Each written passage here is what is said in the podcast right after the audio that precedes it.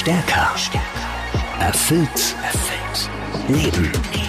Herzlich willkommen beim Stärker. Erfüllt. Leben Podcast. Dem Podcast von und mit deinem Persönlichkeitstrainer Marco Recher.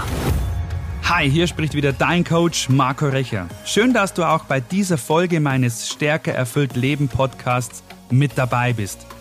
Heute mit der zweiten Episode zum Thema Resilienz und wir steigen gleich weiter ein in das Interview mit meinem heutigen Studiogast Martin Geisler. Stichwort sehr interessant für mich, Umfeld. Mhm. Ich kenne das aus eigener Erfahrung, als ich mich selbstständig gemacht habe als Coach und, und, und Persönlichkeitstrainer. Diese Vorurteile, diese Ängste auch im Umfeld, ah, willst du wirklich und wie willst du das schaffen und so weiter und so fort. Wie gehst du damit um? Denn 80 Prozent der, der Menschen, die sich selbst verwirklichen wollen, scheitern am Umfeld das kann ich ganz gut nachvollziehen und mittlerweile schotte ich mich da auch besser ab wie früher. Ich würde noch nicht sagen richtig gut, aber auf jeden Fall besser, weil es gibt immer Leute, die versuchen dir irgendwas mies zu reden oder die, die irgendwas kaputt machen wollen, ganz unbewusst, weil jeder einfach in seiner eigenen Bubble lebt. Bubble, finde ich schöner Begriff. jeder hat so sein Programm, in dem er lebt, äh, wo es klar ist, ich stehe morgens früh um sieben auf, gehe in die Arbeit, arbeite acht Stunden mhm. und bin froh, wenn ich wieder zu Hause bin und den Fernseher anschalten kann. Ich habe da einen ganz anderen Tagesablauf oder gehe ganz anders an die ganze Sache ran. Das verstehen viele nicht. Mhm. Und das kann ich mittlerweile auch nachvollziehen, dass sie es nicht verstehen. Ja, man muss sich dann mit der Zeit, finde ich, immer wieder von Leuten abgrenzen, weil es kommen Leute zu dir, die für eine gewisse Lebensphase passen.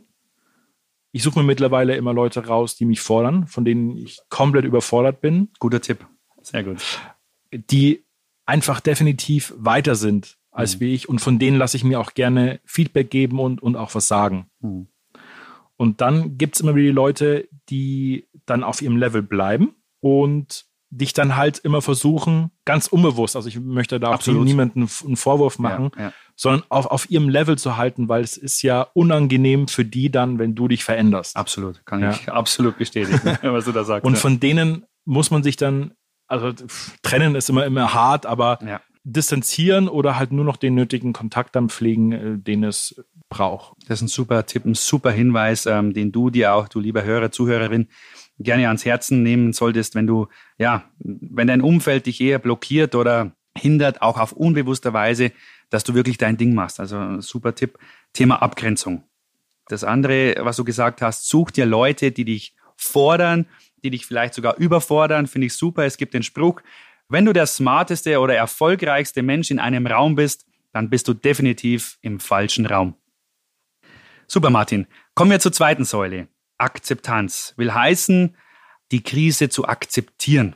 Also wir sprechen ja Resilienz im psychologischen Sinne immer von Krisen.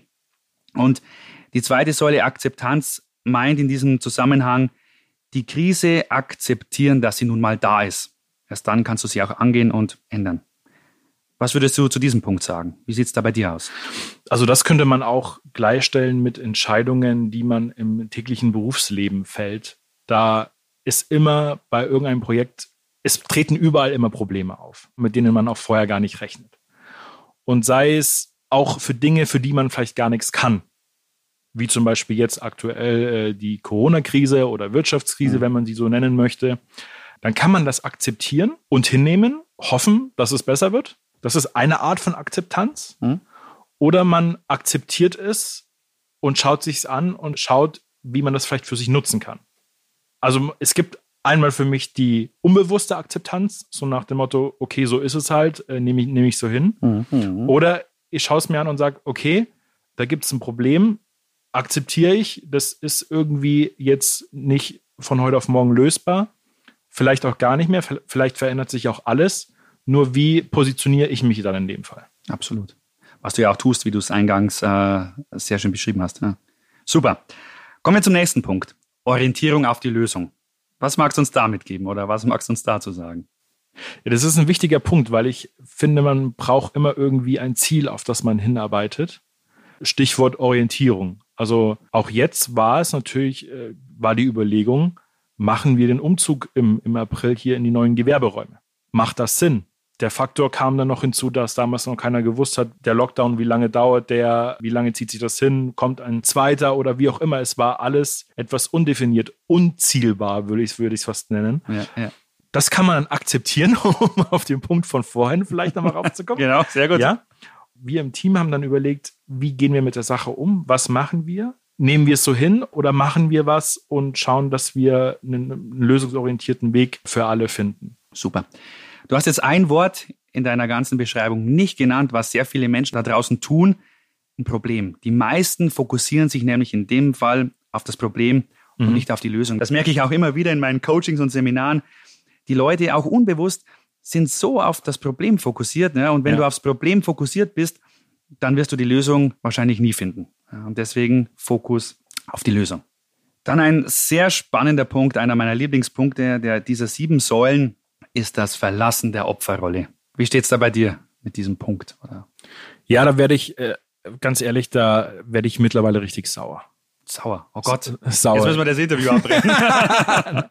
Nein, also ich kann keine Leute leiden, die den ganzen Tag nur rummosern, wie schlecht alles ist. Und in Deutschland scheint echt sehr, sehr viel schlecht zu sein. Bestimmt. Und wenn es am Ende des Tages das Wetter ist, ja, Mhm. dann ist es entweder zu heiß oder zu kalt.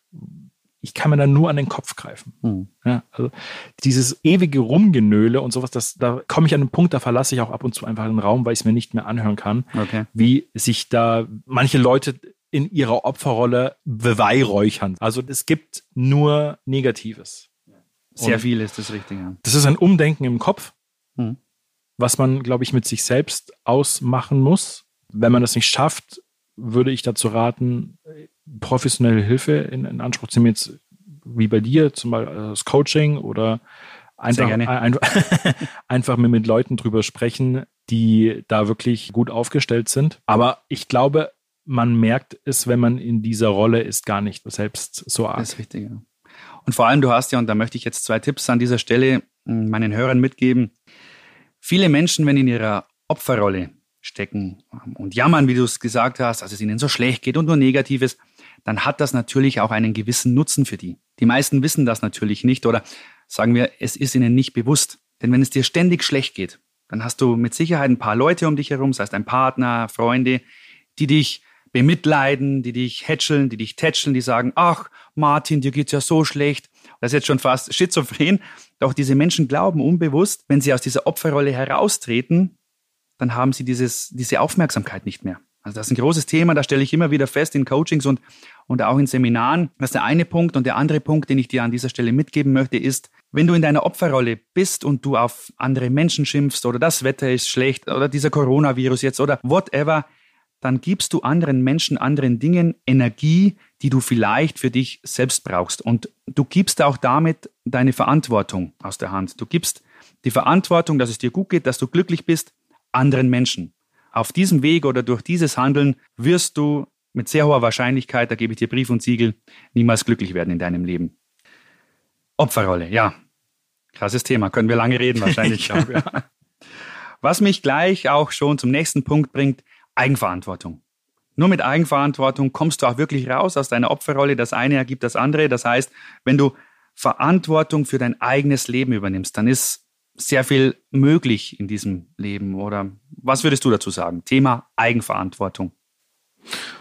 Ja, das ist, kann ich auch ein gutes Beispiel dafür geben. Also wenn man sich, wir hatten ein, ein großes Projekt, äh, auf der einen Seite haben da Redakteure zu tun gehabt, auf der anderen Seite Sprecher, wir haben die Audioproduktion abgewickelt und am Ende des Tages bin ich dafür verantwortlich, dass das fertige Produkt, die Audioproduktion beim Kunden landet und dort als Ganzes wahrgenommen wird. Wenn jetzt der Redakteur irgendeinen Fehler macht oder der Sprecher oder wir dann in, in einer Audioproduktion, dann bin immer ich dafür am Ende des Tages verantwortlich. Also am Ende des Tages steht unter jeder Produktion, die dieses Haus verlässt, MGP Studios Mhm. und nicht Redakteur Hans Müller Mustermann. Genau. Ja. Mhm. Und ob ich jetzt mit dem gerade ein Problem habe oder nicht, das ist dem Kunden relativ egal. Ich muss es einfach klären und es in meine Verantwortung geben. Absolut. Weil mal umgekehrt gedacht, wenn ich die Eigenverantwortung abgeben würde Mhm. Und würde die Produktion meinem Kunden abgeben und er sagt, ja, aber das ist redaktionell noch nicht so ausgearbeitet, wie er sich das vorgestellt hat und ich sage, ja, da hat der Herr Müller, Max Mustermann einen schlechten Tag gehabt, kommt es beim Kunden, denke ich, nicht gut an. Vermutlich nicht. Nein. nein. Ja. Und wenn du die Eigenverantwortung an den Herrn Mustermann, Müller, wie auch immer abgibst, bist du wieder in der Opferrolle. Das heißt, der ist ja schuld, ja, weil das und das nicht funktioniert hat. Mhm. So schnell bist du in der, in der Opferrolle drin. Ja, total.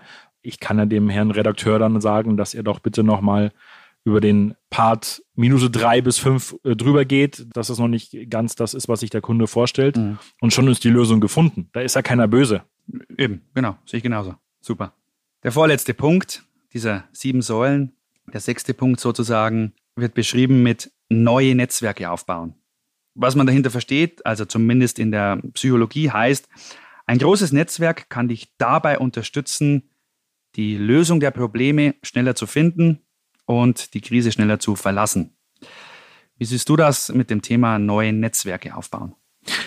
Das ist ein total spannendes Thema, weil ich da, glaube ich, ein Beispiel habe, wo mehrere Dinge ineinander greifen, was Komfortzone, Eigenverantwortung und Umfeld und so weiter, wo, wo sich das alles trifft. Genau. Und zwar hatten wir ein, ein großes Podcast-Projekt in, in einer Münchner Firma und die hatten gleichzeitig auch eine Beraterin eingestellt.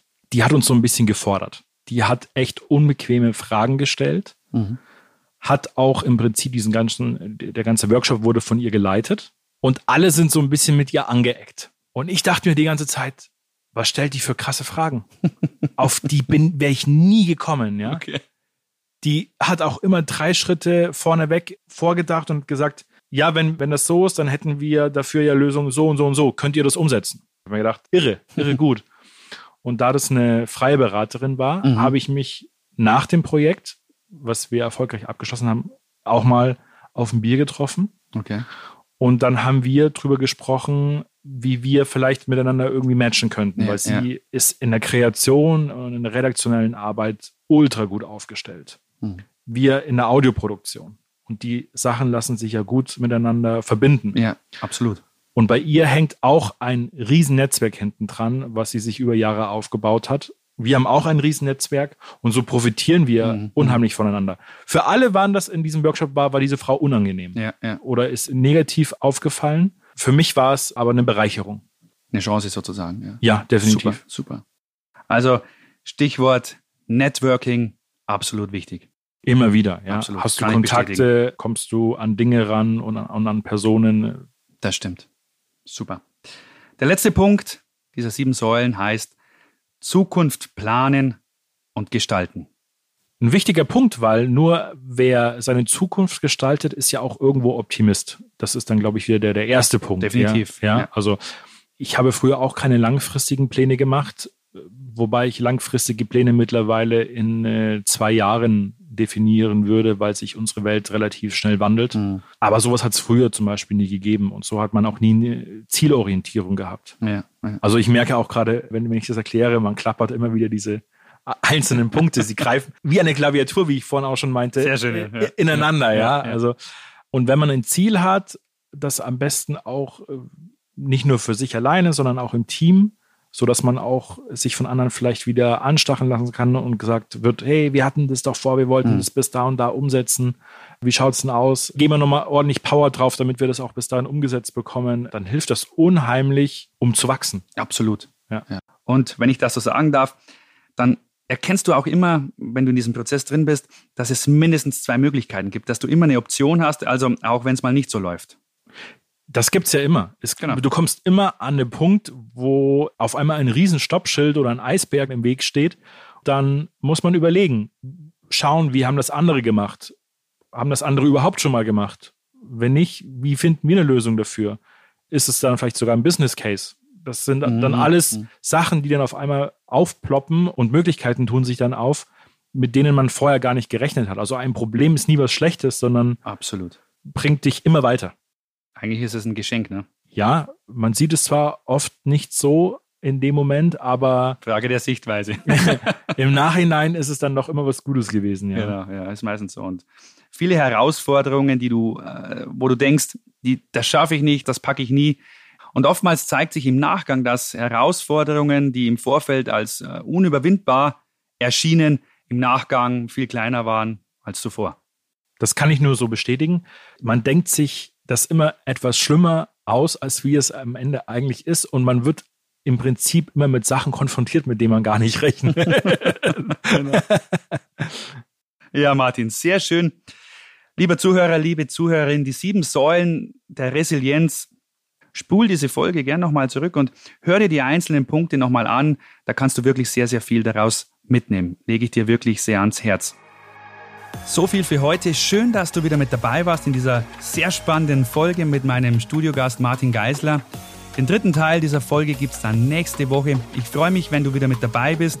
Die letzten Fragen, die mir Martin beantworten, die haben es wirklich in sich. Also schalt wieder ein, sei wieder mit dabei. Ich freue mich auf dich. Bleib gesund und schön, dass es dich gibt. Dein Coach Marco. Stärker. Erfüllt. Erfüllt. Leben. Der Stärker erfüllt Leben Podcast mit deinem Persönlichkeitstrainer Marco Recher. Abonniere jetzt den Podcast und verpasse keine neue Folge mehr. Mehr Infos zu Marco Recher findest du unter marcorecher.de.